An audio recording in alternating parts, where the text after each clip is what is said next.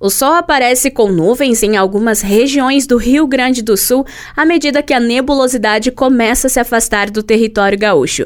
Porém, algumas áreas ainda possuem momentos com maior presença de nuvens no decorrer do dia. O frio continua sendo intenso nas regiões gaúchas, principalmente no sul, na campanha e fronteira com o Uruguai, com mínimas entre 2 e 4 graus. Ainda nessas regiões, houve queda de geada ao amanhecer. Nas demais áreas, como a Serra Gaúcha, o norte e o nordeste do estado, podem ter presença de sol entre nuvens na parte da tarde. Apesar do sol, a temperatura não se eleva na Serra Gaúcha, onde possui máxima de 12 e a mínima de 5 graus. A região metropolitana pode registrar máxima de 16, com mínima na casa dos 9 graus. Com informações da previsão do tempo, da central de conteúdo do Grupo RS com repórter Alice Correa.